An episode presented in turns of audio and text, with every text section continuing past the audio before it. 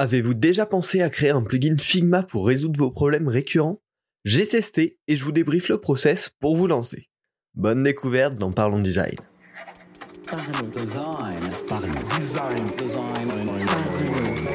Le sponsor de la saison 6 de Parlons Design t'aide à devenir un designer complet. UI, UX, Product, Figma, Webflow, rejoins la KakatoS Academy et apprends des meilleurs experts.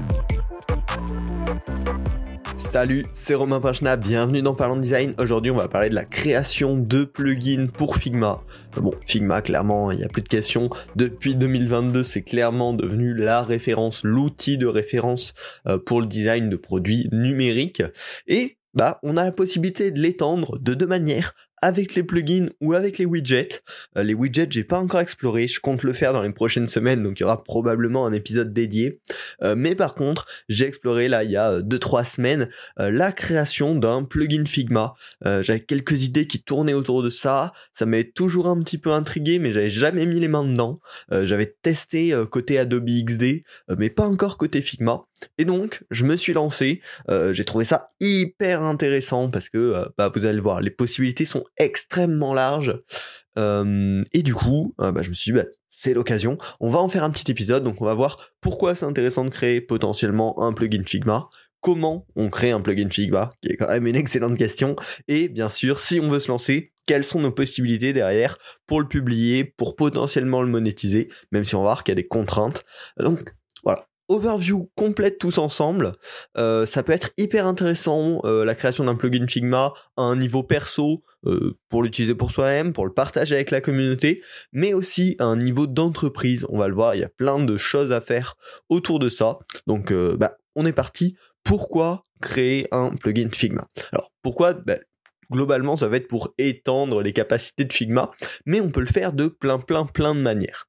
Ça va être pour pouvoir automatiser des actions, euh, le nettoyage d'un fichier, la réorganisation d'un fichier, euh, la, documentation par exemple du layout. Hein, c'est, obligé, on peut réussir à faire ça avec un plugin. Euh, bon, de toute façon, il y a de grandes chances que vous avez déjà testé des plugins, donc vous voyez tout le, tout le genre, toute l'immensité des automatisations qu'on peut créer. Mais il y en a encore d'autres, peut-être plus adaptés à vos besoins, que vous pouvez créer vous-même. Ça peut donner aussi la possibilité de créer de nouvelles choses facilement, euh, des euh, plugins potentiellement de génération de formes complexes. Hein. On a les outils de base dans Figma, mais on pourrait créer des plugins qui vont nous aider à générer des formes complexes qui sont un petit peu longues à faire à la plume. Si on les fait de manière récurrente, bah, ça peut être intéressant d'avoir un plugin qui fait ça. Euh, en, termes perso ou en termes entreprise, un espèce de plugin de génération de template de fichiers. Euh, ça, c'est toujours euh, compliqué euh, quand on travaille sur plusieurs pages, etc. De rechoper son template à chaque fois, d'aller le, d'aller le copier d'un fichier pour le remettre dans un autre, faire attention qu'on n'a rien oublié, etc. Les plugins peuvent tout à fait faire ça. On va également pouvoir l'utiliser bah, pour de l'analyse de fichiers, hein, là plus à un niveau entreprise, mais pour bah, analyser l'usage du design system dans un fichier en particulier, un plugin peut faire ce travail-là. Pour vérifier la cohérence des espacements, un plugin peut faire ce travail-là. Ou encore, après, j'en arrête avec les possibilités, mais il y en a bien sûr plein d'autres. On peut utiliser un plugin pour accéder à de la donnée externe. Euh, donc, ce soit peupler son design avec des données réelles depuis la database de production, depuis un fichier tableur, depuis un JSON. C'est des choses qu'on peut faire, tout ça. Et encore, là, voilà, j'ai effleuré les, possibilités. Donc, c'est extrêmement libre, extrêmement large. Derrière, ça va avoir deux utilités. Numéro 1, le partager avec la communauté Figma, le rendre accessible à d'autres designers. Voilà, créer un produit utilisé par des gens qui simplifie la vie du monde. C'est quand même une, une belle destinée pour, pour, un, pour un produit comme ça, mais également à un niveau d'entreprise, ça va pouvoir être extrêmement intéressant. Il y a déjà des boîtes euh, qui l'ont fait. Il y a pas longtemps, j'ai été à une conférence de Doctolib. Ils ont créé des plugins en interne, notamment pour le suivi de leur design system. Et en fait, bah, ça permet derrière aux designers d'utiliser ces plugins-là internes pour analyser leurs fichiers, pour vérifier sur quoi ils peuvent améliorer. Et ça sert aux gestionnaires du design system à récupérer des stats et à se dire, OK, ce composant-là, par exemple, tous les designers le cassent tout le temps et on va creuser, on va comprendre pourquoi. Donc il y a vraiment plein plein d'usages euh, à échelle perso, à échelle communautaire ou à échelle de l'entreprise qui peuvent être hyper intéressants. Et voir, on va, on va en parler à la toute fin, mais on peut même monétiser nos plugins. Alors il y a des contraintes assez importantes, mais c'est quelque chose de faisable. Et euh, si vous avez pas mal exploré les, plugins Figma, vous avez dû probablement voir qu'il y a quand même pas mal de boîtes qui font tourner un, petit business euh, grâce aux plugins Figma. Donc ça peut être aussi intéressant, bien sûr, à ce niveau-là. Bon, si vous avez trouvé euh, des idées, des concepts, ou si juste vous voulez en savoir plus, on va passer maintenant à comment comment est-ce qu'on peut se lancer euh, dans la création d'un plugin. Alors, il y a une documentation Figma euh, sur leur site qui est tout en anglais, qui est très bien faite et qui nous explique comment euh, créer un plugin. Donc ça, déjà, c'est top parce que c'est une excellente base de travail. Globalement, un plugin, ça va se coder euh, avec du, vrai code. C'est pas une interface no code pour, créer les plugins sur Figma, mais par contre, ça va utiliser les langages de base. C'est du HTML, CSS, JavaScript, les langages les plus classiques entre guillemets, les plus connus et que vous pouvez apprendre sur énormément de plateformes, il y a notamment Open Classroom en français, euh, qui est hyper bien, qui est hyper clair et qui guide pas à pas là-dessus euh, gratuitement ou euh, ça dépend des formules mais en tout cas on peut apprendre gratuitement et il y a des tonnes de ressources donc ça c'est super. Pourtant, Figma recommande d'utiliser TypeScript, qui est une espèce de surcouche de JavaScript qui est typée et qui assure une meilleure sécurité du code. Euh, moi, je connaissais je connaissais TypeScript de nom, mais je l'avais jamais vraiment trop utilisé. Je me suis dit que c'était l'occasion d'y passer un petit peu pour, pour ce projet-là. Globalement, quand on est habitué au JavaScript, et au langage typé, c'est quelque chose qui, s'appréhende, mais si c'est quelque chose voilà, qui vous fait peur dans un premier temps pour explorer, c'est pas une obligation du tout, c'est juste une recommandation du côté euh, Figma, donc vous pouvez tout à fait coder en JavaScript classique, euh, si c'est ce qui vous convient le mieux. Voilà. Donc techno de base, petite recommandation pour TypeScript, mais on peut tout à fait utiliser la stack HTML, CSS, JS de base.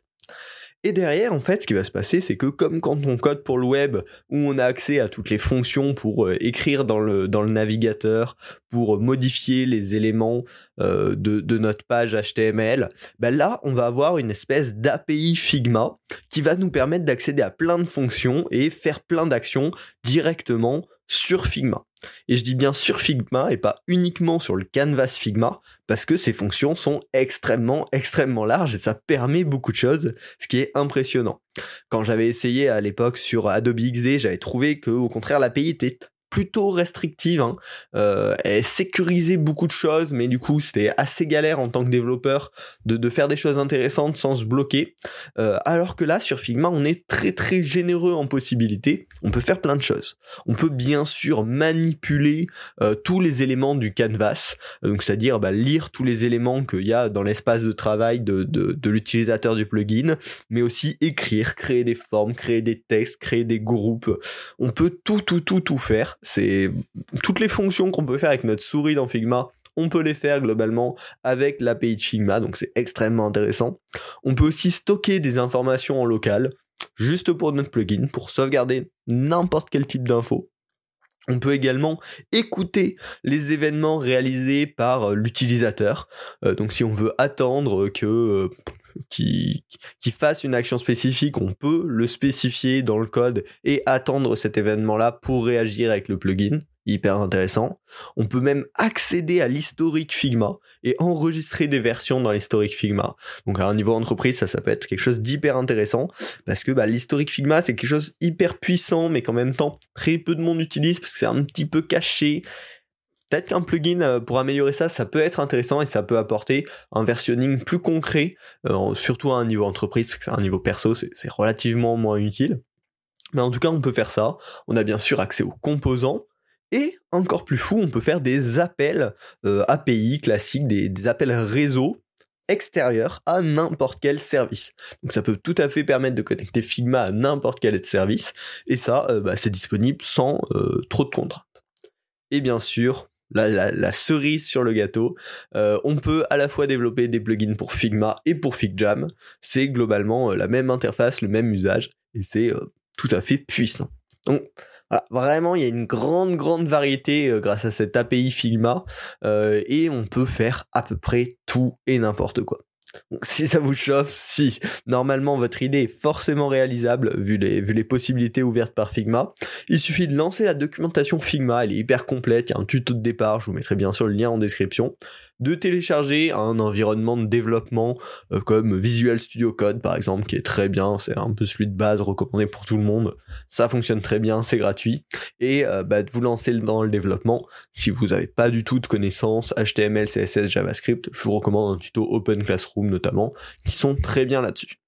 Une fois que vous serez en train de développer votre plugin, quand vous vous rendrez dans Figma euh, sur l'application c'est important pour le coup de télécharger l'application Figma euh, pour le développement de plugins. Quand vous rentrerez dans le menu plugin, il y aura un menu développement duquel vous pourrez lancer euh, le plugin que vous êtes actuellement en train de développer et euh, le tester en direct, accéder même à une console pour voir bah, les, les, retours de votre, de votre plugin.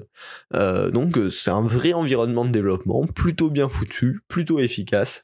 Et comme ça, vous pouvez tirer, créer votre plugin.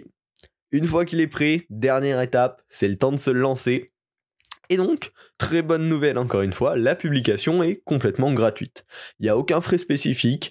Figma demande juste que la double authentification soit activée sur le compte, mais voilà, c'est quelque chose d'assez, euh, d'assez random. Mais en tout cas, c'est gratuit pour publier le plugin. Par contre, attention, il n'y a pas de moyen natif de monétiser euh, le plugin il euh, y a sur, sur la community Figma, il n'y a pas moyen de vendre des plugins payants. Va falloir passer par d'autres alternatives que je vous ai gardées pour la toute fin. Il y a deux moyens, bien sûr, de publier euh, un podcast. Le premier, c'est de le publier en privé pour l'organisation donc pour une entreprise. Euh, là, dans ce cas-là, il n'y a aucune review euh, effectuée par Figma. Hein. Le plugin est automatiquement rendu libre à l'organisation et à l'organisation seulement. Euh, mais bien sûr, ça nécessite bah, un plan organisation, donc les plans entreprise avec plusieurs membres, etc., pour leur partager. La deuxième possibilité, c'est de publier sur Community. Donc Community, c'est l'espace justement où vous téléchargez habituellement hein, euh, les plugins, les widgets, etc. Euh, et donc qui est accessible partout dans le monde, que tout le monde peut installer sur son Figma. Dans un premier temps, quand on va le publier, il va être dispo sur le, sur le store Community en mode in review avec un petit tag in review. Et dans les 5 à 10 jours, Figma va effectuer une review. Les critères sont pas très très clairs sur qu'est-ce qu'ils acceptent ou qu'est-ce qu'ils acceptent pas. Euh, mais si Figma l'accepte, vous allez être publié euh, avec un petit tag, un petit badge publié. Et puis euh, votre plugin sera accessible. Vous pourrez ensuite, bien sûr, le mettre à jour, remplir sa page de plugin pour pour apparaître sur le community. Vous pouvez même mettre plusieurs contributeurs, plusieurs créateurs sur le sur le plugin. Donc si vous avez été plusieurs à travailler dessus, vous pouvez nommer tout le monde. Donc ça c'est quand même plutôt cool. Et puis voilà, si c'est refusé, Figma vous fera euh, un retour et vous devrez bien sûr améliorer le plugin par rapport à leurs critères pour que ça puisse passer et être disponible sur le store community. Bon. Il nous reste un petit point que j'ai écarté depuis le début de ce podcast, c'est la monétisation. Alors Figma, globalement, dans sa documentation, recommande que les plugins soient gratuits euh, et en gros qu'ils soient accessibles, peu importe euh, si les gens peuvent payer ou ne peuvent pas payer. Donc euh, que ce soit gratuit, pour faire simple. Euh, derrière ça, ils interdisent la pub dans les widgets. Euh, ils annoncent directement que ce sera un refus automatique au moment de la review s'il y a des pubs dans le widget. Ils veulent pas que Figma devienne un espace de pub, ce qui est tout à fait compréhensible.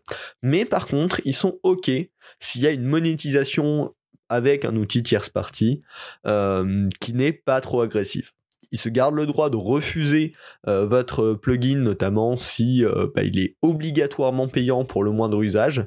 Mais par contre, il laisse entendre, et on, peut le voir avec plusieurs plugins, qu'on peut le monétiser dans une certaine mesure.